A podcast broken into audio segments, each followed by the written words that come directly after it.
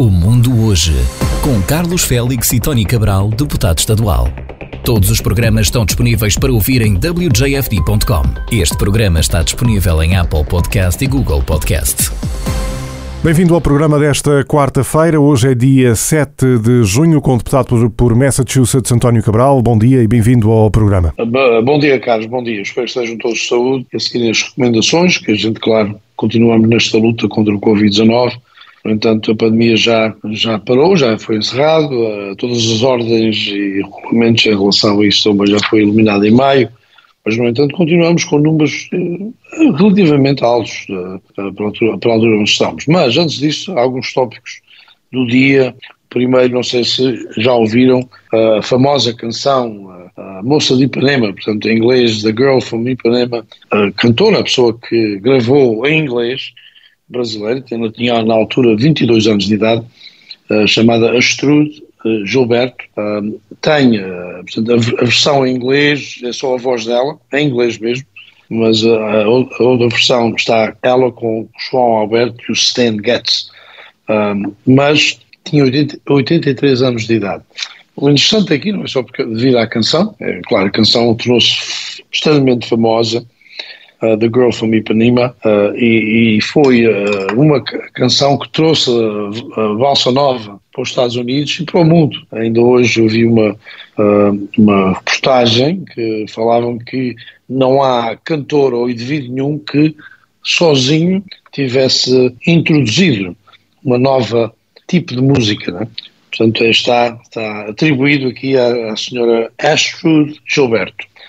Uh, que Girl from Ipanema. faleceu ontem. Sim, faleceu uhum. ontem. Também, ficando na zona do Brasil, uh, há um processo, uh, atualmente, um processo judicial que vai ser iniciado este mês contra o ex-presidente Jair Bolsonaro em relação a, às eleições em que ele também, semelhante a Donald Trump, eh, publicamente, eh, antes até das eleições no Brasil, dizia que o sistema de, eh, de votação no Brasil não, não, não, era correto, havia muita fraude e, portanto, isto é um processo contra ele baseado nisso. Se ele for achado culpado né, de pôr em questão o sistema eleitoral do Brasil, ele não poderá concorrer para presidente durante oito anos. Mas isto é apenas o início atualmente mas é uma, um, discurso semelhante àquele discurso do Donald Trump também em relação a, às eleições de 2020. E falando, continuando eleições, ontem também e hoje, mais dois candidatos que anunciaram uh, para a presidência dos Estados Unidos pelo Partido Republicano. Um deles, o antigo ou ex-governador de New Jersey, Chris Christie, uh, que já tinha também concorrido em 2016 e depois acabou por abandonar a sua, uh, a sua,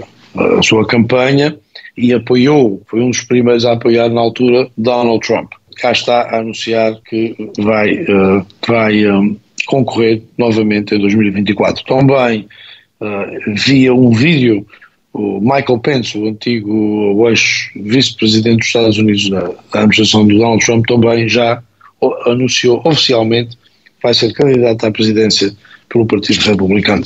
O que é aqui de notar é que há outro candidato que se falava muito, que era o governador de New Hampshire, uh, Chris Sununu, também decidiu uh, ontem a não concorrer em 2024. Ele não disse que não ia concorrer no futuro, mas sim em relação a 2024. Pôs-se fora da, da, da campanha para a Casa Branca em 2024. Portanto, está muito a acontecer em termos de, das primárias e caucuses uh, do Partido Republicano para a presidência dos Estados Unidos. Não sabemos, de facto, na realidade, quem poderá vencer as primárias. Uh, todos esses candidatos, incluindo o Chris Christie, Michael Pence uh, e Healy, a senhora Healy, da, Haley da, que era a antiga embaixadora de, das Nações Unidas, as sondagens indicam números singulares, portanto, 5%, 6%, 7% comparado com o Donald Trump. O Donald Trump continua a ser um dos, um dos candidatos com mais vantagem nas sondagens. Atualmente, exato. Portanto, uh, vamos continuar. Uh, em relação também uh, a um dos candidatos que anunciou, que foi o governador da Flórida, o Ron DeSantis, há um processo que havia uma investigação no Texas, pelo xerife daquela zona de, do país, do estado, em relação a, àqueles migrantes que eles trouxeram para Martha's Vineyard. portanto, há, houve uma investigação e o xerife está a apresentar ao Procurador de Justiça daquela jurisdição daquela região eh, que para apresentar e, e, processar o governador da Flórida como tivesse raptado aqueles indivíduos uh, e debaixo de falsas precauções, né? Uh, portanto, não, não, sabemos se isto vai ter pernas para andar ou não, mas, no entanto, a investigação, a investigação através do Departamento do Xerife uh, daquela região do Texas indica que ele violou várias leis, uh, não só estaduais, no Texas, mas também possivelmente nacionais. Portanto, cá está mais uma a ver com o Sr. Ron DeSantis. Aqui mais perto de nós, como sabem, o South Coast Wind, que era antigamente chamado Mayflower Wind, é, é portanto, uma das companhias que vão desenvolver energia por turbinas a vento, anunciou também que vai cancelar esse contrato tem com o Estado de Massachusetts e, e, com o Eversource e o National Grid, o contrato para eles comprarem, cidade produzida por este projeto chamado agora South Coast Wind, antigamente Mayflower. Como sabem, ou se não sabem, já é o segundo uh, que foi cancelado anteriormente, no fim do ano passado, o outro projeto era do Avangrid, também uh, anunciou que não podia continuar uh, para construir o projeto devido aos preços que tinham alterado extremamente devido à pandemia, os preços do material e também devido aos juros uh, do dinheiro que têm que pedir emprestado para desenvolver o projeto. Portanto, há aqui dois contratos uh, com o Massachusetts e com as, com as companhias de eletricidade de Massachusetts que vão ser cancelados, ou pelo menos anunciaram que vão lidar com o Estado para cancelar. Uh, isto não é, quer dizer, a partida é, é é aqui uma, quase uma pausa no desenvolvimento da eletricidade de vento. Uh, no entanto, o Estado de Massachusetts e a atual governadora tinha já no mês passado, no mês de maio, também anunciado uma nova, um novo concurso, uh, um novo concurso para 3.600 megawatts de eletricidade. Estes dois, por destes dois projetos que vão ser cancelados, o saldo de custo era, era 1.200 megawatts, que ia produzir eletricidade para cerca, cerca de 1 milhão uh, de casas né, aqui em Massachusetts e o Evergrande também um número semelhante. Uh, no entanto, esperamos que eles, uh, nesse, nessa notícia, o Coast Wind diz que quer continuar a participar nos concursos públicos e, e tem todas as intenções de competir no próximo concurso, talvez com os mesmos números de megawatts, mas o atual contrato não funciona devido à mudança de preços e os juros uh, atuais. Também este uh, Coast Wind tem uma, uma, uma grande parceria da EDP uh, Renováveis. É um dos projetos aqui que tem participação portuguesa. A EDP Renováveis é a Companhia de Eletricidade de Portugal e, no entanto, é que é quase, quase 50% desta parceria do Coast Wind seria uh, com, uh, em conjunto com a EDP Renewables, ou a EDP Renováveis. Esperamos que eles uh, participem nos próximos concursos, né? vamos ver. no entanto, isto que o Salto Coast ia já começar a construir as turbinas no princípio, no fim deste ano, princípio do ano, que vem. Portanto, vai o novo concurso só vai ser anunciado para o ano que vem, portanto, isto vai adiar todo este processo e, uh, até ao mesmo tempo, trazer aqui um pouquinho de atraso e, na, no, e na algum, algum desenvolvimento económico, principalmente para a nossa região e, em particular, para New Bedford.